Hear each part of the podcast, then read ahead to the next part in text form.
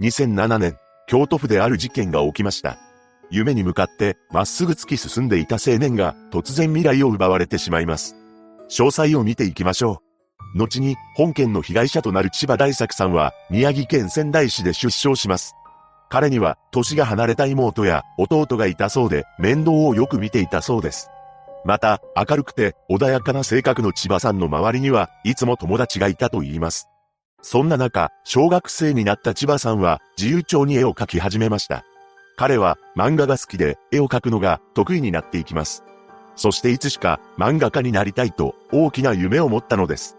また、仲良くなったクラスメイトの A さんが彼の部屋に遊びに行った時に一つの紙が壁に貼られていたと言います。そこには千葉さんの手書きで次の言葉が書き記されていました。なれるさ、そうなりたいと強く願うなら。この言葉を目にした A さんは中学2年生の時に友人関係に悩んで不登校になったそうです。そんな A さんのことを心配した千葉さんは毎朝彼の家に立ち寄り一緒に行こうぜと声をかけてくれたと言います。放課後も遊びに来ては不登校には触れずに学校での出来事を楽しそうに話してくれました。そうした千葉さんの優しい心に触れた A さんは気持ちが前向きになり学校に登校できるようになったそうです。そして高校生になった千葉さんは水泳部の副部長を務めながら漫画家になりたいという思いを強めていきました。彼はいつもスケッチブックを持ち歩き、電車の中では熱心に乗客の姿をスケッチしていたそうです。その後千葉さんは高校を卒業し、浪人生活を送ることになりました。彼が目指していたのは日本で唯一漫画学部のある京都精華大学だったそうです。彼は宮城県から京都府に引っ越して家賃2万円のアパートで下宿生活を送っていました。親に迷惑をかけられないと、弁当を自分でこしらえ、アルバイトを掛け持ちしながら、週に5日、絵に関する塾に通って、指導を受けていたと言います。そして2006年2月、2度目の受験をするも、不合格になってしまいました。しかし、合格者の中から欠員が出たらしく、追加で合格することができたのです。その時の心境を、後に千葉さんが描いていた漫画の中で語られており、神様は見捨てていなかったのだ、と綴っていました。そして4月、京都精華大学の漫画学部、漫画学科ストーリーコースに入学したのです。素朴で真面目な千葉さんは、クラスでもリーダー的な存在になっていき、いつもニコニコしていて、漫画に対する情熱も人一倍強く、努力家だったと言います。また、クラスメートの中で漫画の意見が食い違うことがあり、友人が千葉さんに突っかかっても、そうかなと言って身を引くタイプでした。そんな千葉さんは同級生に絶対に漫画家になって親に恩返しすると語っていたそうです。そしてある日、彼の絵柄を気に入った先輩が一つの漫画の作画チームに千葉さんを誘いました。そのチームは観光庁の制作による防災についての漫画を制作していたと言います。千葉さんにとっては初めての仕事で主要なキャラクターを描くことになったのです。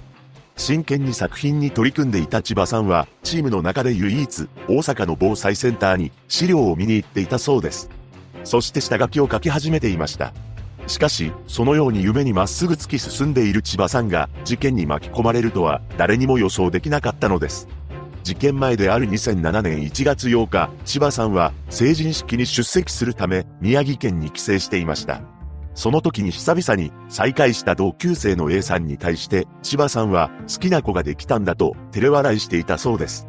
こうして楽しい時間はあっという間に過ぎていき、翌日から授業が再開されるため夜行バスで京都に戻ることになったのです。その際、家族みんなで千葉さんのことをバス停まで見送りました。そして千葉さんのことを見送った後、帰りの車の中で弟がさっきまで一緒にいた千葉さんに会いたいとすすり泣いていたと言います。千葉さんの母親がそのことを彼に伝えるとメールが返ってきました。俺も頑張るから頑張ろうね、と伝えておいて。この返信から1週間も経たないうちに事件は起きてしまいます。事件当日となる2007年1月15日、この日千葉さんは大学で雑誌編集などの講義を受けていました。そして午後7時40分頃、大学の駐輪場で友達と別れています。彼は自転車に乗ってクラスメートのアパートに向かっていきました。現場は京都市左京区、岩倉畑枝町の歩道で、周囲には民家や畑が広がっており、まだスクールバスが10分おきに運行していたそうです。そして午後7時50分頃、第一発見者が現場を自転車で通りかかりました。その第一発見者は歩道に座り込んでいる男の姿を目撃しています。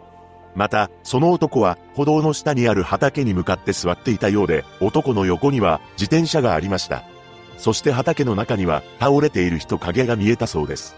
この光景を目撃した第一発見者は不審に思いながらも一度はその場を通り過ぎてしまいます。しかし、どうにも先ほどの光景が気になり、戻ってみることにしたのです。ただ、再び現場に戻ってみると、すでに座り込んでいた男の姿はなく、その横にあった自転車もなくなっていました。第一発見者が再び引き返したのは30秒ほどという記事もありますが、警察が実際に話しているインタビューの映像では2分後と話しています。そのため、第一発見者が現場に戻るまで2分ほど経っていたのかもしれません。そして、座り込んでいた男の代わりに、畑から自力で上がってきたのか、血を流した千葉さんがうずくまっていたそうです。この時千葉さんには、まだ意識があり、第一発見者に対して、とんでもない言葉をつぶやきます。いっぱい刺された、救急車を呼んでください。こうして、第一発見者は、すぐに通報を入れています。そして救急車が現場に着くまで千葉さんは正座のような体勢で友人にメールを打とうとしていました。その後の7時52分、救急隊員が現場に到着し、彼のことを救急車に運び込んでいます。そして千葉さんが搬送される直前に警察官も駆けつけたのです。警察官は千葉さんに誰にやられた？顔見知りか？と大声で声をかけました。すると千葉さんは知らない人にやられた？自分より少し年齢が上に見えた？と途切れ途切れに答えたと言います。そうして、なんとか犯人につながる情報を残した千葉さんなのですが、残念なことに、搬送から間もなくして、息を引き取ってしまったのです。彼は、胸や腹など、全身に刃物で攻撃を受けた痕跡があり、その傷の数は19箇所にも上っていました。ここからは、警察の捜査によって判明した情報を見ていきましょう。まず、犯人が使った凶器は小型の刃物だとされています。現場は京都精華大学から600メートルで A3 電鉄、木野駅の南100メートル程度の場所にある歩道です。周辺には畑を見渡す位置に住宅がいくつもあり、窓が現場の方を向いていました。このような見晴らしのいい場所で一体なぜ事件が起きたのでしょうか捜査員の見解としては、千葉さんと犯人の男が共に自転車に乗っていて、お互いに反対方向に走っており、うまくすれ違うことができずに口論になった可能性があるそうです。実は第一発見者の前に現場を通りかかった人が千葉さんが男に絡まれている様子を目撃していました。何でも、その男は大声で、アホ、ボケ、何しとるねん、などと言いながら、体を左右に大きく揺らして、千葉さんを罵倒し、興奮していたそうなのです。しかし、そうした光景を目撃した人の中に、口論乙女に入ったり、警察に通報した人はいませんでした。そして、歩道の横にあった畑には、千葉さんの自転車のサドル部分が変形した状態で落ちていたため、彼は自転車にまたがったまま、約1.5メートル下の畑に転落した可能性があるそうです。これは、千葉さんがバランスを崩して落ちてしまったのか、犯人の男に押されて落ちてしまったのか不明ですが、畑には犯人のものと思われる足跡がいくつも残されていました。このことから犯人は畑に落ちた千葉さんを追い回して所持していた小型の刃物で必要に千葉さんのことを襲ったものだと見られています。そして千葉さんを襲った犯人は自転車に乗り西の方向に逃走した可能性が高いと判明しました。また、畑には千葉さんの財布が入ったリュックが残されていることから強盗目的ではなく衝動的な通り魔の犯行とされています。事件後、近くで不審な男を見たという証言は多数寄せられましたが、現在も犯人は捕まっていません。犯人の特徴として分かっているのは、年齢が20から30歳、身長は170から180センチ、体格はやや痩せ型で、単発でセンター分けでボサボサ。服装は黒のジャンパーに黒のズボン、のサイズは27から28センチ、外国製の登山靴のようなものを履いており、いわゆるママチャリと呼ばれる黒っぽい婦人用の自転車に乗っていました。また、整った顔立ちの印象を受けたという目撃者と目の焦点が合っていなかったという証言が寄せられています。警察は本件を捜査特別報奨金制度の対象に指定しており、有力な情報提供者には300万円を上限とする懸賞金が支払われることになっています。そしてこれまでに延べ6万4千人以上の捜査員を投入しており、1300件以上の情報提供が寄せられていますが、有力な手がかりはない状況なのです。突然大切な息子の命を奪われた千葉さんの母親は、ショックで寝込んでしまい、勤めていた仕事を辞めざるを得なくなりました。そして、千葉さんが残した鉛筆書きの作品には、定着スプレーを吹きかけてファイリングしながら、息子の生きた証を一枚一枚守ったそうです。ここからは、本件について考察していきます。犯人像として最も有力だと思うのが、精神異常者による衝動的な通り魔の可能性です。というのも、現場には千葉さんのリュックや財布、携帯電話が残されており、千葉さんは救急車で運ばれる際に知らない人に刺されたと話していました。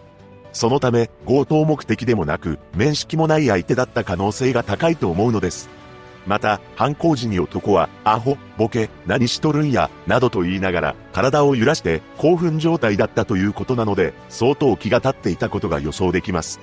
その原因は分かっていませんが、例えば自転車ですれ違う時にぶつかりそうになったり、男と目が合ってしまったりと、ちょっとしたことが気に障り、千葉さんに非がなくても、喧嘩をふっかけてきたのではないかと思うのです。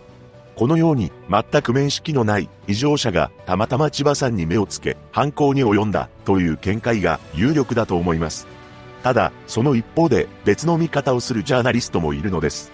というのも、そのジャーナリストによると、千葉さんが知らないだけで、相手の男は千葉さんのことを認識していた可能性もあるというのです。つまり、前々から一方的に千葉さんのことを恨んでいた男が彼のことを狙っていたという可能性もゼロではないと言います。この場合、誰からも好かれ、恨まれるような人ではない千葉さんのことを理不尽にも妬んでいた人物がいたということになるのです。とはいえ、この日千葉さんは自宅に帰っていたわけではなく、友達の家に行くところであり、現場も場当たり的な歩道であったため、待ち伏せのような計画的な犯行ではないと思われます。また、そのように前々から千葉さんのことを妬んでいた人物がいたとすれば、学校関係者という線が疑われますが、もしそうなら犯人候補としてすぐに上がってくるのではないかとも感じます。その他、犯人像として囁かれているのが、事件時にママチャリに乗っていたという情報から、近隣に住んでいる土地勘のある人物の可能性が高いとされました。ただ、事件から16年が経っている今、犯人が現場周辺に住んでいる可能性は低いかもしれません。また、本件の犯人が岩崎智弘なのではないかという声がネットでは多く散見されました。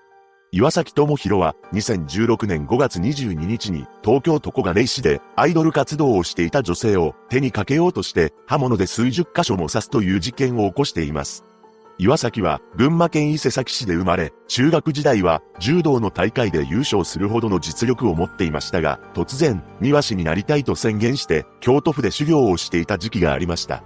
そして本件が起きた2007年、現場から8キロ離れた京都市右京区の渦政に居住していたそうです。また、千葉さんを手にかけた犯人の似顔絵で目の焦点が合っていないところや、身長180センチという身体的な特徴が類似しています。そのため、彼が犯人なのではないかと疑われているのです。ただ、その一方で、犯人の特徴として、アホ、ボケ、という言葉を使って罵倒しており、関東出身の岩崎が、そんな言葉を使うのか疑問視する声も上がっています。もし現場に犯人のものと見られる DNA や指紋などが残っていれば、岩崎と照合することもできますが、DNA や指紋が残っていたという情報はありません。もしくは、犯人の DNA などが残っており、すでに犯罪者のデータベースに照合しているが、一致する者がいなかったという可能性もあります。また、当日の1月15日の最低気温は、マイナス0.3度と寒い夜なのにもかかわらず、軽いジャージのような服装であり、登山靴のようなものを履いていたということが気になりました。目撃者の情報と現場の足跡から登山靴のようなものと判明したのだと思うのですが、普段からそのような靴を履いている人間は限られるような気がします。